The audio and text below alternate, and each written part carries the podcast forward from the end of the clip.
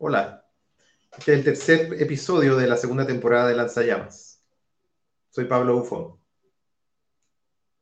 La pandemia, la crisis se agudiza rápidamente.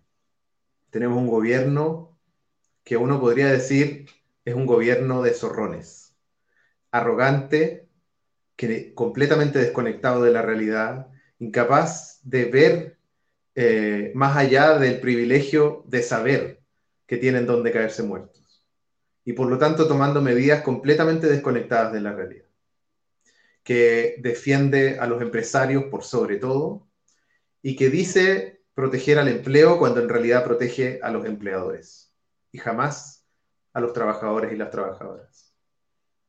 También nos enfrentamos a un fenómeno que no es raro, que tiene que ver con una profunda crisis de conducción por parte del gobierno en este contexto y que se agudiza o se muestra muy claramente en algo que podríamos denominar la desconfianza estadística. Esta semana, más que incluso a lo largo de toda la pandemia en Chile, nadie confía en los datos del gobierno. Vemos que hay opiniones contradictorias, que hay explicaciones completamente insuficientes de las diferencias entre los datos que, por ejemplo, eh, se entregaron por transparencia por parte del registro civil con respecto a las personas que han fallecido por enfermedades respiratorias. Y el gobierno sale a dar explicaciones meramente administrativas y ninguna de fondo. Y esa desconfianza estadística se traduce en que no hay una conducción con respecto a la pandemia. Y el gobierno manteniendo su espíritu autoritario que está en su ADN, tal como había demostrado desde octubre, vemos que no le da lugar a ningún otro sector de la sociedad. ¿Cuán distinto sería si esta crisis pudiéramos enfrentarla conjuntamente? Si es que el eje estuviera puesto en las soluciones que las mismas comunidades estamos dando a este problema. Además nos enfrentamos a una crisis que es cada vez más, clara y más aguda, que es una crisis de desempleo que se suma a la precariedad que ya veíamos viendo. Hoy día más de medio millón de trabajadores y trabajadoras están bajo el, sistema de la ley de protección al empleo, así llamada de protección al empleo. Es decir, trabajadores y trabajadoras cuyos salarios están siendo cubiertos con sus propios ingresos y con sus propias eh, transferencias al seguro de cesantía. Vamos a hablar un poco de eso con nuestra entrevistada de hoy. Pero finalmente, el hambre. Una consigna una palabra, pero sobre todo una experiencia que ayer recorrió dolorosamente todo Chile y todo el mundo, desde las periferias de Santiago hasta eh, el resto del país y el resto del mundo. Vemos que las revueltas del hambre están cerca porque la experiencia de la miseria y de la pobreza, que nunca ha dejado de estar en Chile, pese a lo que nos han vendido, se hace más presente que nunca con esta pandemia. Hoy día vamos a conversar con Karina Noales, ella es abogada y participa en el Comité de Trabajadoras y Sindicalistas de la Coordinadora Feminista 8 de marzo. Hola Karina. Hola Pablo, ¿cómo estás? Bien, ¿y tú? Bien, contenta de verte, de que podamos conversar, pero muy preocupada por lo que estamos viviendo, ¿no? Es una situación realmente terrible. ¿Cómo, te, trata el encierro, la pandemia? Eh, afortunadamente puedo quedarme en mi casa, eh, afortunadamente puedo seguir trabajando, así que estoy bien, estoy en un lugar seguro. Qué bueno. Sí, estamos en un momento muy complejo. Es un momento asombroso en realidad. Eh, es posible que con el pasar de los días hayamos perdido un poco esta sensación eh, de asombro profundo que, que, nos invadió los primeros días, ¿no? Por, la, por el carácter extraordinario de lo que nos ha tocado enfrentar. Pero cada día vuelven a suceder cosas que nos hacen retomar eso, esa sensación de asombro con que nos miramos y miramos nuestra realidad y la del mundo. Sí, una, una experiencia claramente histórica, lo conversábamos antes de empezar el programa, ¿no es cierto? Como una rareza histórica que, No, no, no, hubiésemos podido imaginar, o sea, ya era suficiente, con octubre era como vivir algo completamente nuevo para nuestras generaciones, pero esto ya es completamente inédito y además por su carácter global también, ¿no? Sí, de hecho, la experiencia de octubre probablemente podíamos conectarla con experiencias directas de generaciones que están vivas y con las que nos relacionamos, ¿no? Pero la experiencia de una pandemia global eh, es inédita. No porque no hayan existido pandemias, sino porque el nivel de mundialización del capital y de cómo ésta alcanza de manera simultánea eh, la existencia de todas las personas del mundo eh, es única. Sí. Karina, vamos a conversar sobre distintas cosas hoy día, pero quiero que partamos por, algo más básico y vinculado también a tu trabajo como abogada y, como participante del Comité de Trabajadoras y Sindicalistas del 8M. Sabemos que las políticas laborales del gobierno han estado enfocadas principalmente en defender a los empleadores, defender a las empresas, Y que han sido, el efecto que ha tenido eso es que hemos sido los trabajadores y las trabajadoras quienes estamos pagando la crisis. Y eso realmente no es ninguna sorpresa, ¿cierto? veíamos que la crisis que ya conocíamos de antes y que en, octubre de algún modo estalló como crisis social, eh, tenía la misma característica, ¿no es cierto? Se nos transfería a nosotros fundamentalmente la carga de, de, lo que los capitalistas no son capaces de hacer. Entonces, quería preguntarte, ¿cuál es la lectura que tú haces de, de esta situación en el marco de esa trayectoria de las políticas laborales, particularmente de la última década? Bueno, hay las políticas laborales de las últimas décadas están directamente entroncadas con la legislación laboral de la dictadura, principalmente el plan laboral, ¿no?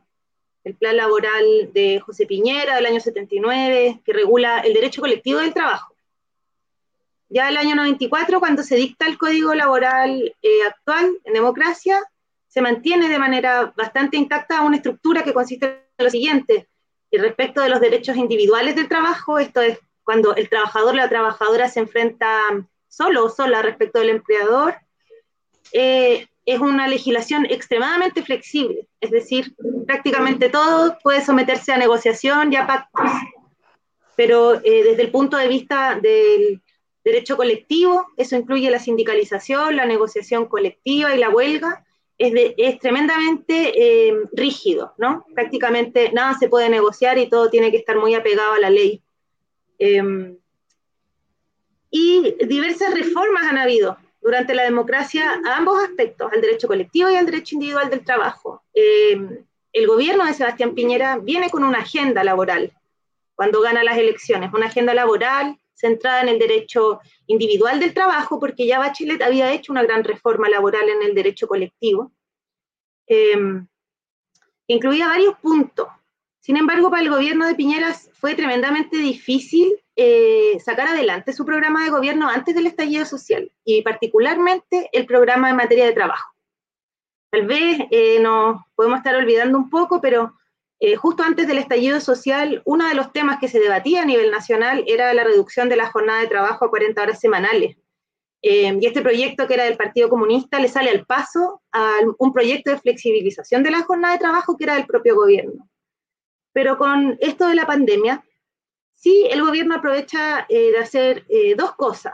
Una, introducir alguna de estas, de estas cuestiones que eran parte de su programa laboral, como es la ley de teletrabajo, y además legislar cuestiones de emergencia que sabemos, como ya lo mencionaste, son tremendamente atentatorias a, la situación laboral de las y los trabajadores. En particular, eh, la ley denominada Ley de Protección al Empleo, ¿no? que permite suspender la relación laboral sin derecho a remuneraciones, y la, eh, un proyecto de ley que todavía no se, se está tramitando, que es el que pretende suspender eh, la negociación colectiva que es un derecho fundamental. Entonces, eh, todo esto sí viene entroncado con lo que estábamos eh, viendo durante 30 años de legislación laboral. Digamos que es, que es armónico, ¿no? En, el camino de ir reduciendo los derechos colectivos y de ir eh, cada vez precarizando más la relación individual en términos de trabajo. El resultado es desastroso. hoy día la denominada ley de protección al empleo, además de permitir que no se pague remuneración, remite los ingresos con, con coste al seguro de cesantía. Y para acceder al seguro de cesantía es necesario, entre otros requisitos, que el trabajador o la trabajadora tenga cotizaciones pagadas por el mismo empleador durante cierto periodo. O sea, aquellos trabajadores cuyo empleador ha incumplido y que presenta algún tipo de laguna laboral no están pudiendo, por ejemplo, cobrar siquiera su seguro de cesantía. Entonces, eh, con el impacto de estas leyes, eh, no está separado de lo que vienen siendo prácticas abusivas durante décadas, lo que empeora, por supuesto.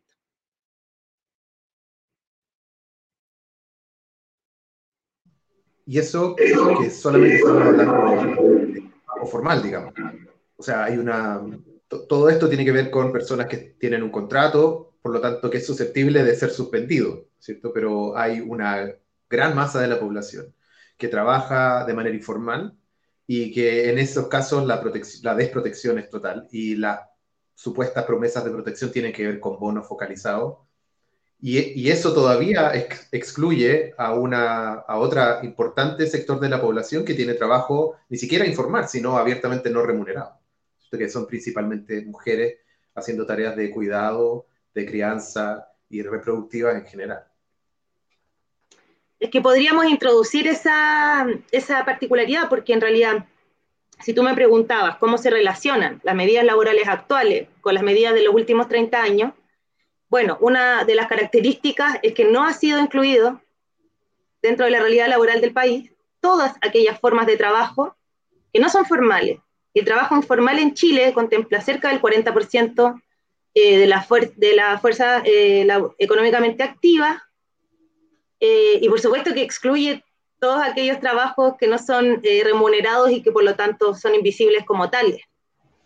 Estamos además ante una legislación que realmente no se hace cargo de la realidad laboral imperante en el país. Y en este contexto, Karina, con tu experiencia como abogada, ¿qué, ¿cuáles son las herramientas que, que, tienen hoy los trabajadores y las trabajadoras para defenderse? En términos, en, un primer momento hablemos de la cuestión legal, digamos. ¿Cuáles son algunas de, la, de las cosas que están ocurriendo, que tú has visto desde tu trabajo, que están eh, pudiendo ocupar como herramientas legales las trabajadoras y los trabajadores para defenderse? Mira, ha sido tremendamente difícil defenderse en términos, em, en términos jurídicos. ¿Por qué ha sido difícil? Porque estas cosas que se han legislado muy rápido para atender la situación laboral en contexto de emergencia son leyes muy mal hechas. Son leyes que tienen muchas lagunas, son leyes que tienen además interrogantes que no han sido resueltas. Por lo tanto, el fijar el sentido y el alcance, y por lo tanto la interpretación de una norma por parte, por ejemplo, de un juez del trabajo, sigue siendo todavía meterse como en un, en un agujero negro, ¿no? Uno no sabe qué va a resultar de eso. Hasta ahora, eh, por lo menos las interpretaciones que está haciendo la dirección del trabajo están altamente eh, cargadas en un sentido pro empresa. Sin embargo, es diferente a nivel de los tribunales del trabajo. Eh, una de las acciones más exitosas en el último tiempo tienen que ver con las tutelas laborales, en virtud de la cual se ha solicitado a los jueces laborales Em, que, suspendan eh, la obligación de prestar servicio respecto de los trabajadores sin que se suspenda la obligación de la empresa de pagar remuneración. Esto eh, para proteger la salud y la integridad. Ese tipo de acciones han ido funcionando. Ahora, em, hay que probar además que hay un riesgo ¿no? inminente para esos trabajadores eh, respecto a los cuales se solicita esa acción. Ya, esa es una herramienta buena en este momento y hay que seguir usándola y es inmediata. Pero, por ejemplo, para reclamar otro tipo de derechos laborales relacionados con la remuneración y los tremendos incumplimientos en que están pudiendo incurrir las empresas, también en parte gracias a los vacíos de estas leyes que se han dictado tan rápido, em, ah, me, desconcentré un poco. Uno de los problemas eh, que se ha presentado en este sentido es que los juicios son muy largos. O sea, un juicio laboral hoy en Chile vamos a hablar entre seis, ocho meses hasta un año, por lo menos. Entonces se trata de eh, pedir cumplimiento de cosas inmediatas que sabemos que no van a poder ejecutarse ni hacerse exigibles en el momento. Eh, y todo esto en un contexto en que hay muy pocas posibilidades de resistencia. En primer lugar, porque hay muchos trabajadores suspendidos y la forma de acción colectiva suele darse en este lugar de reunión física, que es el lugar de trabajo. Y porque además existe el temor justificado a, enfermarse, que es algo inminente y que está pasando.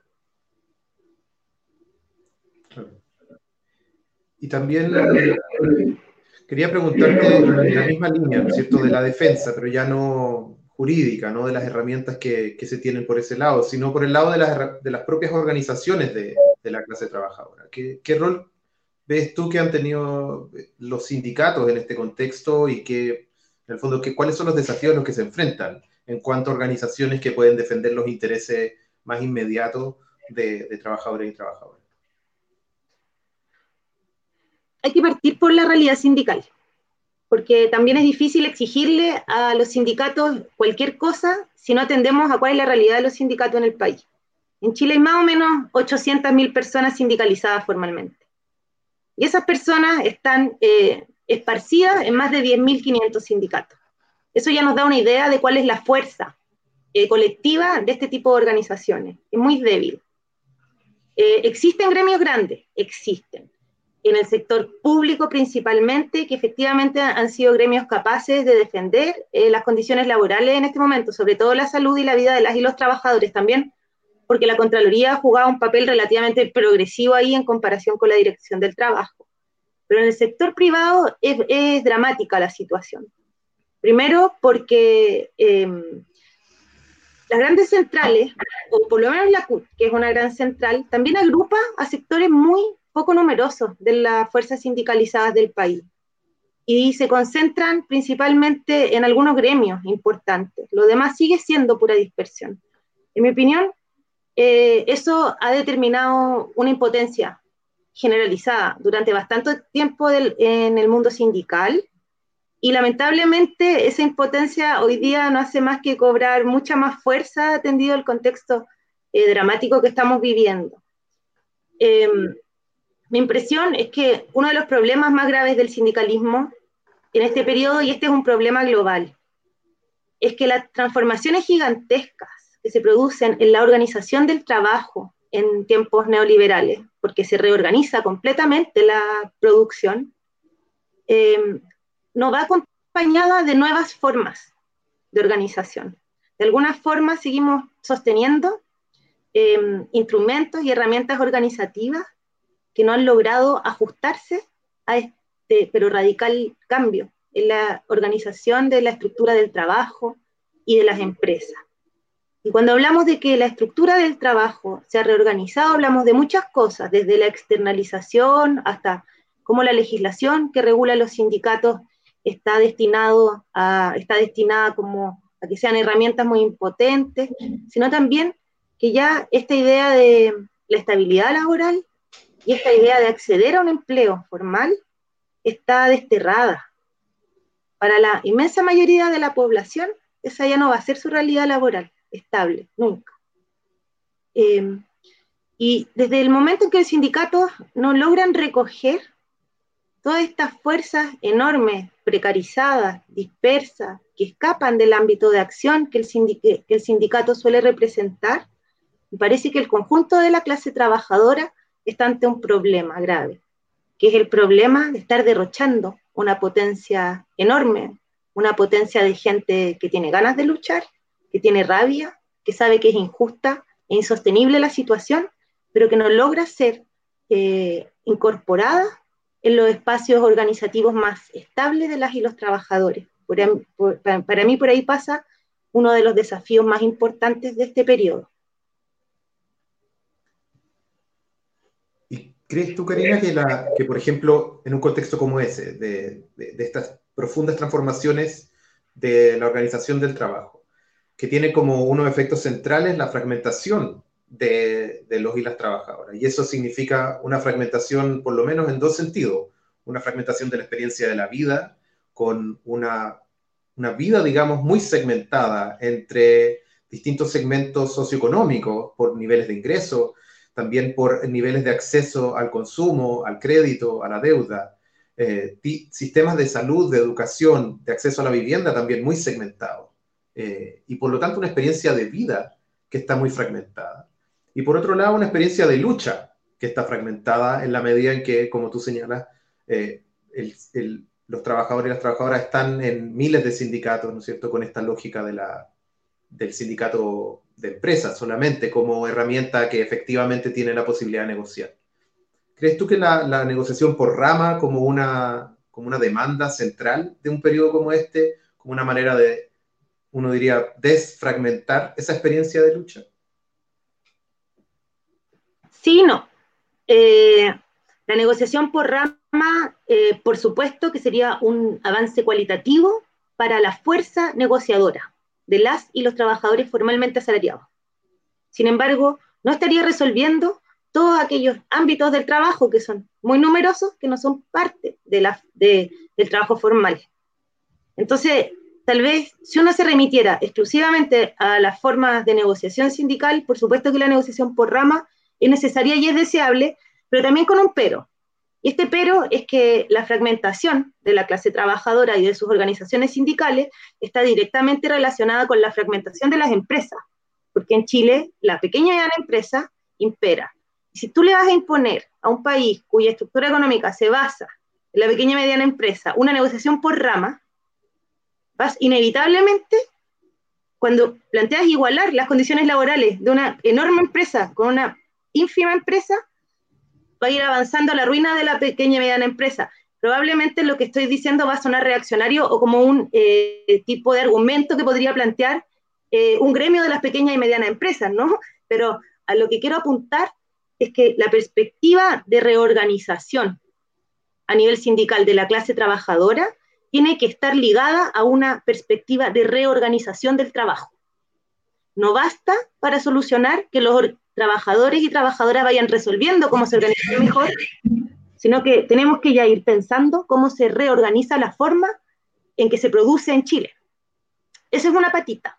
La otra patita tiene que ver efectivamente con poder encontrar formas orgánicas eh, que no solo puedan aunar en una rama a los trabajadores de una misma actividad económica para que puedan negociar mejor, sino en poder eh, reunir dentro de mismos espacios orgánicos a los sectores de la clase trabajadora que no están hoy comprendidas en el mundo sindical.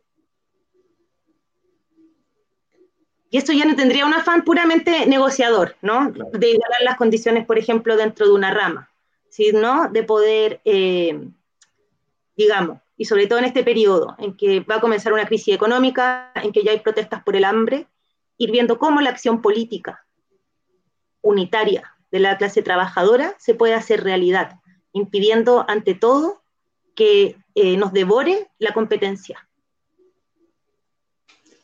Quería referirme a un punto específico que mencionaste, que tiene que ver con el impacto que puede tener una nueva organización de, de la capacidad negociadora del sindicalismo en Chile con respecto a la pequeña y mediana empresa. Sería imaginable, incluso deseable, la, considerando lo precario que es el trabajo en la pequeña y mediana empresa, sobre todo en, las pymes, ¿no es cierto? Sería deseable que hubiese, digamos, que desapareciera una franja importante de esas empresas que por su incapacidad de, de acumular capital suficiente se ven permanentemente expuestas al riesgo y una crisis como esta es muy evidente, ¿no es cierto? Están a punto de quebrar miles de empresas por eso mismo y por lo tanto es una carga fiscal importante para el Estado que está permanentemente subsidiando esos capitales chicos incapaces de, no solo incapaces de acumular capital, que eso tiene que ver con sus objetivos, ¿no es cierto?, sino que además es incapaz de entregar un empleo digno, decente, en mínimas condiciones de cualquier modernidad capitalista, digamos.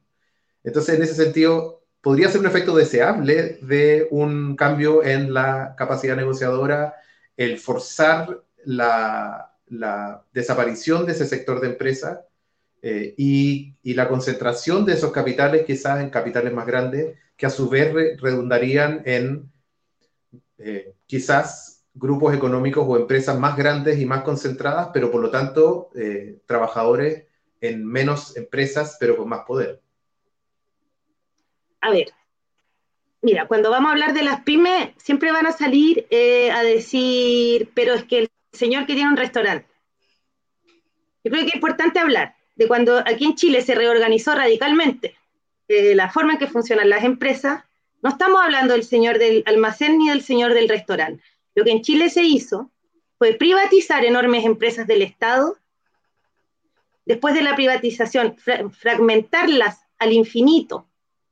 Y cada una de las funciones que antes cumplía esta sola gran empresa estatal, pongamos por ejemplo Chilectra, pongamos por ejemplo, ya, pongamos por ejemplo Chilectra, eh, fue una, cada parte de esta cadena de producción fue entregada a particulares. Muchos de estos particulares eran además eh, agentes civiles del régimen de la dictadura.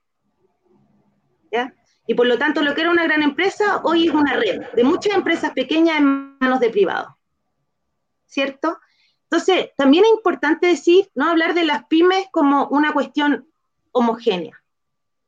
Por supuesto que yo voy a estar de acuerdo, como pienso podrías estarlo tú, en que sigan existiendo pequeñas y medianas empresas en ámbitos como, pensemos, un restaurante, ¿no? Pero es impresentable que eso suceda en una empresa eh, portuaria, es, impresentable que eso suceda en el agua, eso es impresentable, eh, etcétera, ¿no? Y ese es el problema que está sucediendo acá, porque además la descentralización productiva que ha habido en Chile no ha afectado, por el contrario, ha dinamizado aún más la concentración del capital en los grandes. O sea, lo que aquí hay no es una redistribución de este capital entre todos estos pequeños que participan, sino que ha sido un instrumento para eh, acrecentar la concentración en manos de unos pocos que ya no tienen ni siquiera que hacerse cargo directamente de los trabajadores y trabajadoras eh, que en la realidad para ellos trabajan. Entonces, cuando hablamos de reorganizar el trabajo, y no solo la organización de las y los trabajadores, estamos hablando un poco de eso, ¿no? Y volviendo a un punto anterior que habías mencionado, ¿no es cierto? Con la posibilidad de encontrar o desarrollar nuevos espacios de organización que puedan dar un lugar a esa masa que no entra en, el, en, digamos, en la, experiencia organizada del sindicalismo tal como lo conocemos. Eso tiene que ver un poco con lo que ustedes desde el Comité de Trabajadoras y Sindicalistas de la 8M están planteando con la idea de una organización feminista de las trabajadoras. Sí. En el Comité de Trabajadoras y Sindicalistas de la Coordinadora Feminista 8M participan eh, muchas compañeras muy diversas participan trabajadoras ambulantes, participan trabajadoras sexuales, participan trabajadoras honorarios, participan cuidadoras que no perciben una remuneración por su trabajo de cuidado, del sector público, del sector privado, etc. Y nos dimos cuenta que en ese ejercicio de organizarnos juntas, eh, se creaba, aparecían temas muy potentes y que nos veíamos obligadas a discutir eh, de manera transversal ciertas políticas, ciertas perspectivas programáticas que no estaban directamente ligadas con el sector en que cada una trabajaba, pero que sí nos eran transversales a todas. Eh, a partir de esa pequeña experiencia que ha sido este comité, eh, empezamos a reflexionar la necesidad de ir impulsando, o digamos, de darle un puntapié inicial a lo que podría ser una nueva experiencia organizativa, para la clase trabajadora, partiendo por las feministas, por las mujeres y las, disidencias sexuales, eh, acerca de cómo, cómo encontrarnos con las formas organizativas que nos permitan enfrentar en unidad en una clave radical de transformación eh, la realidad laboral que impera, ¿no? Esa es un poco la idea de la organización feminista de las trabajadoras. ¿Qué supone eso? Supone empezar a establecer eh, un diálogo y unas discusiones entre sectores que eh, habitualmente han estado excluidos de estas experiencias organizativas desde el trabajo y sectores que eh, básicamente llevan muchos años organizándose desde ahí, pero que también están muy acostumbradas a una forma de sindicalismo que sigue siendo todavía excluyente. Entonces supone eh, hacer una experiencia colectiva que nos transforme mucho, ¿no? Una experiencia colectiva de creación. Es el desafío ha sido muy difícil impulsarlo, ¿no? Nosotros anunciamos esta idea el primero de mayo feminista en una transmisión que organizamos para ello, em, pero también tenemos una trayectoria larga de organizar encuentros de trabajo, feminismo y seguridad social, y lo que sabemos hacer es crear espacios deliberativos y programáticos como esos encuentros, y en, en este momento estamos un poco privadas de esa herramienta, pero sí una idea que se nos ocurría y que nos parecía urgente era levantar algún tipo de encuentro entre trabajadoras informales, en primer lugar, eh, para ir debatiendo cuáles son las formas organizativas de, de las que pueden dotarse esos sectores excluidos tradicionalmente del, sindicalismo actual. Eh, y luego empezar a abordar en una clave transversal el problema de la deuda privada, del endeudamiento. Karina, ¿y cómo? Porque hay una, hay una tesis que ha estado muy presente en la discusión sobre el sindicalismo en Chile y sobre, sobre las apuestas transformadoras eh, con una perspectiva anticapitalista, incluso desde el trabajo en Chile, que tiene que ver con los sectores estratégicos de la economía, que tradicionalmente han sido entendidos como aquellos que tienen un rol importante en, en la producción y particularmente un impacto en el PIB. Y por otro lado, una tradición de organización o una trayectoria organizada que les permite, ¿no es cierto?, tener este, esta capacidad de, de, dar golpes de manera estratégica. Eh, hay una, uno podría pensar que esa noción de sectores estratégicos, vista desde esa perspectiva estrictamente económica, de algún modo se queda chica con lo que tú estás planteando. Eh, no, no, alcanza a comprender además la dimensión estratégica que, por ejemplo, hoy tienen sectores como la salud, la educación, eh, en, un, contexto de altísima precarización de la vida eh, y por lo tanto de, que los, digamos, los lugares de donde surge la posibilidad de la transformación no necesariamente es donde uno esperaría.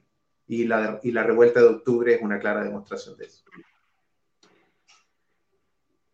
Bueno, ahí tal vez hay dos como lecturas necesarias desde las cuales pensar esto de los sectores estratégicos, ¿no? Una, por supuesto, tiene que ver con la economía, eh, con cómo se entiende la economía, cómo se entiende aquello que es necesario, que es vital, que es más importante, etc. Sin duda, Chile, así lo describe la OCDE, Chile es un pequeño país que produce cobre. Eso es Chile para el mundo. Y, nadie va a negar, por ejemplo, la importancia estratégica de un sector como ese, o de los portuarios, o de los forestales, o de la construcción, etc. Eh, pero es estratégica en qué sentido? En el sentido de, eh, que puede sostener ciertos niveles, no sé, que el PIB depende de eso, etc. Pero después vemos en una pandemia como esta que lo que sostiene la vida no es lo que cuenta, entra necesariamente en las cuentas nacionales. Entonces lo que está mal es como la forma en que se organiza el trabajo una vez más, ¿no? Y aquello que parece central en realidad eh, es central en esta forma de organización de la economía, pero puede no serlo en una forma u otra de la que nos podamos dotar. Pero luego está otro tema. Y esto me parece como más interesante de señalarlo. Lo estratégico, en términos de cómo la clase trabajadora actúa, no está dado por el sector en que te encuentras. Está dado por la política que defiende la clase trabajadora.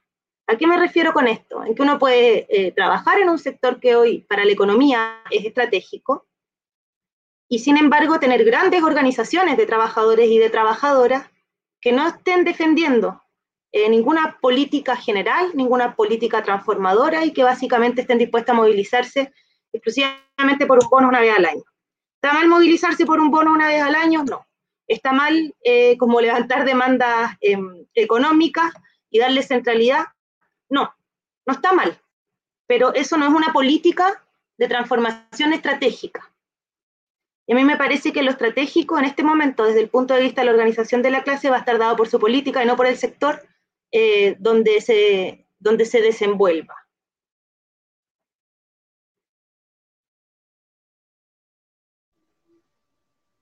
Tuve ahí un, problema técnico con, con la cámara. Eh, Karina, hay, una, hay un par de temas más que me gustaría tratar, pero para continuar un poco como en esta línea de una reflexión crítica sobre el, lugar del trabajo, de la organización de trabajadoras en Chile. Hay una pregunta de, la audiencia eh, y me gustaría que la revisemos para, poder, para ver qué, qué opinas tú. Eh, Ignacio Bastías mm. nos pregunta, ¿Las empresas cooperativas de los trabajadores pueden cumplir un rol en la resistencia? Eh, ay, no estoy tan segura de, qué significa la pregunta. Efectivamente hay experiencias de, em, de organización cooperativa del trabajo. Hay compañeros y compañeras como el de Trasol que han recorrido un vasto camino sobre eso y que tienen perspectivas estratégicas tremendamente interesantes. Eh, para que puedan, y si son parte de la resistencia o no, a mí me parece que sí, que definitivamente lo son, porque además suponen puede responder a la necesidad eh, de las y los trabajadores de sobrevivir, de, reproducir su vida diaria en unas condiciones de trabajo que han podido eh, como crear para dotarse eh, a sí mismos de ellas, ¿no? Ahora, lo que parece difícil es poder convertir este tipo de forma de organizar el trabajo como una forma general para organizar el trabajo de la, del conjunto de la sociedad solo a partir de esta experiencia. O a mí me parece que en primer lugar, o, sea, diría, son experiencias prefigurativas, ¿no? De lo que podríamos decir, si efectivamente lográramos una reorganización general de todo el trabajo social, por lo menos tenemos eh, estas experiencias que nos permiten saber cómo organizarlo, cómo partir organizándolo. Pero que en este momento no son generalizables. ¿Qué es lo que pasa con, con mucha experiencia en todo caso? No es algo de las cooperativas en particular. Claro, es lo que es la misma experiencia limitada, por ejemplo, de las empresas o fábricas recuperadas en otros países, ¿cierto? Que hacia el interior, digamos, de la propia empresa hay una experiencia democrática de la organización del trabajo, pero hacia afuera tienen que relacionarse con las demás empresas como cualquier otra empresa capitalista porque es lo que determina el mercado. O incluso con el abastecimiento hoy, porque podríamos decir, imaginemos que todas las asambleas territoriales de, de Chile deciden organizar una red de abastecimiento. Y está bien, va a haber un momento en que efectivamente va a ser mucho más barato y va a generar un tejido social impresionante, eh, pero todavía eh, queda por resolverse el problema eh, de, lo, de todos estos sectores que, desde los cuales nos tenemos que aprovisionar, ¿no? entonces, ir, ir socializando, ir cooperativizando todos los aspectos de la vida social, un rol, es resistir, en realidad pero todavía no, no sé, no es suficiente para una reorganización general. Hay otra pregunta, es un poco más general, pero creo que es interesante también abordarla y podemos cerrar esta, esta parte y pasar a otro, a otros temas de la entrevista. Alejandro Valenzuela nos pregunta, en general los trabajadores no creen en las organizaciones sociales. ¿Cómo ven ustedes que se pueda generar una confianza para que sientan que la unión hace la fuerza? Mm. Es una buena pregunta. Yo pienso que mm, esta revuelta social que empezamos a vivir desde octubre es un balance. Contiene un balance histórico de una experiencia de 30 años. Eh, un balance que fue muy silencioso durante décadas y que cuando decidimos exponerlo lo expusimos así, de esta forma telúrica en que lo hicimos. Y este balance no es solo un balance respecto de los partidos que han gobernado eh, la, transición democrática, no es un balance solo de los empresarios o de todos aquellos sectores que han abusado. También es un balance acerca de las organizaciones sociales. Y, y cuando pensamos en el no creer, también hay una dosis de verdad porque, por ejemplo, si pensamos en los sindicatos, los sindicatos todavía se piensan a sí mismos como los portadores de la titularidad del conjunto de la clase trabajadora, y no lo son. Y esa, eso se traduce en política excluyente. Entonces es evidente que no me sienta representada o no crea que ese tipo de organización es la organización con la que me tengo que identificar o que tenga algo que ver conmigo. Eh, ¿Cómo generar la confianza? A mí me parece que no se trata de generar confianza respecto de lo que existe, Creo que se trata de generar confianza respecto de lo que estamos creando a partir de esta revuelta. Y lo que estamos creando a partir de esta revuelta también son formas distintas de organizarnos, que logran ir abarcando eh, de manera más exacta la realidad, de cómo estamos viviendo, de cómo se organiza nuestra vida y cómo respondemos en todos aquellos aspectos en que nuestra vida eh, se organiza.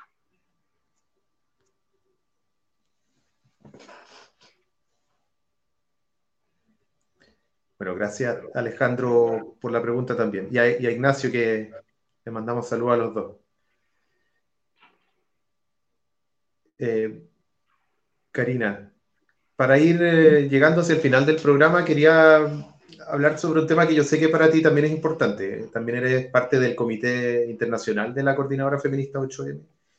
Y ahí hay un esfuerzo que también se ha ido construyendo lentamente eh, pero bien de, manera sostenida y que hoy, en este contexto de una crisis sanitaria global, algo que no habíamos vivido con esta magnitud, se hace cada vez más urgente y necesario. Y vemos que pese a que la crisis existe a nivel global, que responde directamente a la naturaleza global del, capital, del capitalismo hoy día, eh, la posibilidad de que un virus se salte de, em, aparentemente, que parece ser la explicación más establecida hoy día, que pueda pasar de animales a humanos con esta magnitud, tiene que ver con el desarrollo de las ciudades y de cierta agroindustria. Pero también el hecho de que pueda viajar de, de una manera tan veloz, que en, unos días pueda estar en todo el mundo, tiene que ver con ese carácter global. Y pese a ese carácter global de la crisis y de la pandemia, las respuestas han sido nacionales eh, en, en, general. Han sido respuestas nacionales por parte de los estados, porque pese a que el capitalismo produce globalmente, la mayoría de las condiciones sociales de la producción son gestionadas nacionalmente. Por ejemplo, la salud, la educación, la vivienda y muchos de los servicios sociales que aseguran la reproducción de la misma fuerza de trabajo que luego produce globalmente en cadenas globales de producción. ¿Cómo ves tú los avances de una, de una mirada, de una nueva mirada internacionalista? ¿Cuál es el rol que tiene el feminismo en eso? Y, para, y la última, como para cerrar con eso, ¿qué, ¿qué, opinión te merece esta nueva internacional progresista, que no es tan nueva, pero que um, aparece hoy día como, como una novedad, aparentemente tratando de mostrar una alternativa, sobre todo desde Europa y Estados Unidos, pero también con entusiasmo desde ciertos sectores progresistas de América Latina. Mira, el, nuestro, nuestro esfuerzo desde la coordinadora de levantar este espacio de articulación internacional que es transfronterizas está directamente ligado con la revuelta, ¿no? Cuando comienza la revuelta social en Chile nos dirigimos a todos nuestros contactos eh, feministas internacionales y se fue gestando de a poco este espacio. Eh, teníamos en primer lugar la convicción de que una derrota al neoliberalismo en Chile era algo significativo e histórico para muchos pueblos en el mundo. Y queríamos que supieran cómo estábamos luchando acá. Luego, eh, también teníamos la certeza y la seguimos teniendo de que las revueltas también son contagiosas. Y eso fue rápido, ¿no? Fue Ecuador, fue Chile, fue Haití, fue Colombia eh, en esos días, de manera bastante simultánea. Y luego también teníamos una lectura. Yo creo que esa lectura se profundizó sobre todo con la pandemia, porque en Chile nos dijimos, no son 30 pesos, son 30 años. Pero también son 30 años en el mundo. O sea, también son 30 años desde 1990, cuando se desintegran los llamados socialismos realmente existentes, y básicamente toda la humanidad comienza su experiencia muy amarga con lo que ha sido esta mundialización en clave mercantil del capital, ¿no? Que ellos han llamado globalización. Eh, hoy, ante esta pandemia, sí estamos en condiciones de empezar a hacer un balance ya no solo local, como hicimos en Chile durante la revuelta, sino un, un balance global de lo, de lo que han sido estos 30 años para la clase trabajadora en el mundo. Y nos parece estratégico avanzar en ese esfuerzo. Ahora, el rol que cumple el feminismo en impulsar una lectura, un balance de ese tipo, por supuesto que es central. Eh, ya sabemos, eh, se viene diciendo desde hace tiempo, que el internacionalismo, este internacionalismo que podemos reconocer en el siglo XX con mucho anhelo, en varios momentos, eh, pareció desaparecer y que pareciera que es el movimiento feminista a través de sus acciones de masas la, el que viene a reponerlo, ¿no? Con esta fuerza, con esta potencia de despliegue, de lucha y sobre todo con herramientas y con métodos cada vez más comunes para ir defendiendo la, las demandas, las exigencias, los programas que, que, desde el feminismo se han ido planteando. Eh, de manera eh, central está la huelga, ¿no? Está la huelga general feminista como una forma de luchar, como una forma de reponer eh, la huelga general, ¿no? Pero esta vez sí general, contemplando todos los trabajos que sostienen la vida. Eso está por un lado. Y por otro lado, está la forma en que se organiza el trabajo a nivel global. Tú mencionaste las cadenas. Eh, desde el feminismo se ha desarrollado mucho y se ha estudiado esto que se denomina las cadenas globales de cuidado, por ejemplo. Eh, cuando vemos la forma en que rápidamente impactó el COVID en Ecuador, Eh, hay lecturas feministas que logran ligarlo, por ejemplo, con la enorme migración de mujeres a España durante los 90, cuando se empiezan a aplicar los planes de ajuste económico del FMI, cómo estas mujeres van retornando al Ecuador cuando comienza la pandemia allá. Entonces, el impacto de la Organización Global del Trabajo también se ha dejado sentir con el COVID, eh, es directo y es terrible para los países del denominado tercer mundo, hablemos del sur global. Entonces, también desde el feminismo es necesario ir levantando una perspectiva de reorganización del trabajo, pero esta vez global. Y luego impugnar la idea o devolver la idea eh, y reponerla la de la solidaridad, ¿no? Eh, que es una muy bonita palabra y un muy buen nombre para una organización por demás. Pero um, hoy gobiernan el mundo eh, los, que, um, los que odian la solidaridad, ¿no? O sea, eh, uno de los países que más ejerce la solidaridad teniendo nada es Cuba, y ese es justamente un país que lleva 60 años bloqueado. Entonces, cuando vemos que el mundo está gobernado por esas personas que acaparan, por ejemplo, los pocos insumos médicos de los que puede, eh, de los que puede producir una mega empresa, nosotras decimos ya no es posible. O sea, no hay manera en que el mundo pueda seguir sosteniéndose gobernado por ese, tipo de política. Ir pensando en los términos solidarios de intercambio entre pueblos, ir avanzando en reponer como las ideas que pueden haberse levantado en un momento, eh, no sé, desde la tricontinental, retomar todos esos debates, pero además desde la perspectiva feminista, es un problema estratégico de vida, muerte o no para la clase trabajadora hoy en el planeta. Y el feminismo es probablemente el único sector que cuenta con una capacidad de movilización de masas para que esto no sean solo ideas, ¿no? sino programas que se desplieguen y se defiendan en las calles. Eh, a eso responde un poco la iniciativa. Em, y luego está lo de la Internacional Progresista. Em, la verdad no he hecho más que leer lo que exponen de sí mismos en su página. Y por supuesto estoy revisando el catálogo de, integrantes como destacados de su consejo. Claro, famosas y famosas. Famosas y famosos. Em, bueno, al parecer hay, hay activistas y hay intelectuales que son no solo destacados, sino honestos, ¿no?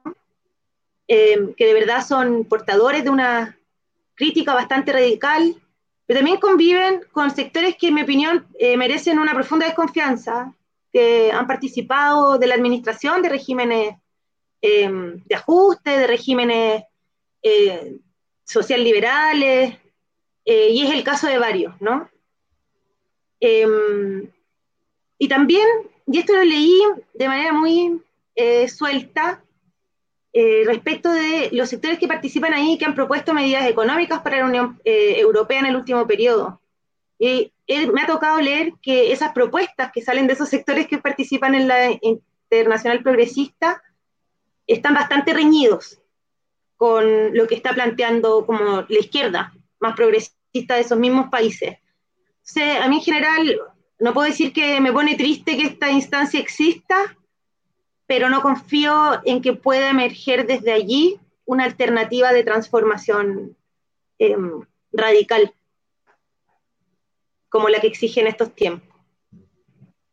Claro, parece reponer una alternativa todavía que queda a medio camino y que además es como una plataforma de varios expresidentes o ex ministros, el caso de Dilma o, de Gianni Varoufakis de Grecia, ¿no es cierto?, que terminó arrancando, digamos, de las negociaciones con la Troika, eh, o incluso Alberto Fernández, como aparece como, bueno, primero como tragedia, ¿no es cierto?, los intentos de, del ALBA con Chávez, eh, con Evo, y luego como farsa en una, en una cosa donde eh, Gianni Varoufakis funda esta cosa con Brian Eno y empieza a meter como a gente famosa. Eh, tiene esta cosa como de plataforma comunicacional, al parecer, más que un proyecto que surja desde, desde, desde donde están viniendo las transformaciones. A ver, claramente y esto, a ver, no, no creo que esté siendo prejuiciosa al plantearlo, parece no tener ningún tipo de conexión con movimientos sociales amplios. O sea, parece ser una experiencia absolutamente lejana a lo que fue. Pongamos, por ejemplo, el Foro Social Mundial del 2001, como una serie de, iniciativas de coordinación internacional impulsada por los gobiernos de ese momento del ciclo progresista latinoamericano, por lo menos tú pusiste el caso del ALBA, eh, tenían un asiento en una suerte de movimiento o de volcamiento de masas populares que soportaban, sostenían, apoyaban estos procesos. Me parece que eso que hay una ausencia total de eso en, este, en esta iniciativa que se levanta. Karina, estamos llegando al final. Muchas gracias por estar en Lanzallamas. Pablo. Ya te tenido en la, primera temporada. Sí. Y espero que tenerte, tenerte también para la tercera. De todas maneras, cuenta conmigo. Eh, gracias por la invitación, un gusto conversar contigo y un saludo para todas las personas que nos vieron conversar. Súper. Nos vemos, Karina. Chao. Bueno, ese fue el tercer episodio de la segunda temporada de Lanzallamas. Seguimos. Este jueves vamos a estar con el historiador francés y militante anticapitalista Frank Godichon. Muchos lo conocerán acá en Chile, él ha estado estudiando América Latina y Chile durante la última década o más. Y vamos a conversar sobre la situación de América Latina en general, la crisis del neoliberalismo, y tratar de hacer un paralelo con la situación entre Francia y Chile, ver cómo se parece la revuelta de octubre con los chalecos amarillos, qué hay de, hay de cercanías o de diferencias con eso, con esas dos experiencias. Así que nos vemos el día jueves a las nueve y media. Suscríbanse al canal de YouTube, eh, síganos en nuestras redes, Facebook, Instagram, etc. Nos vemos.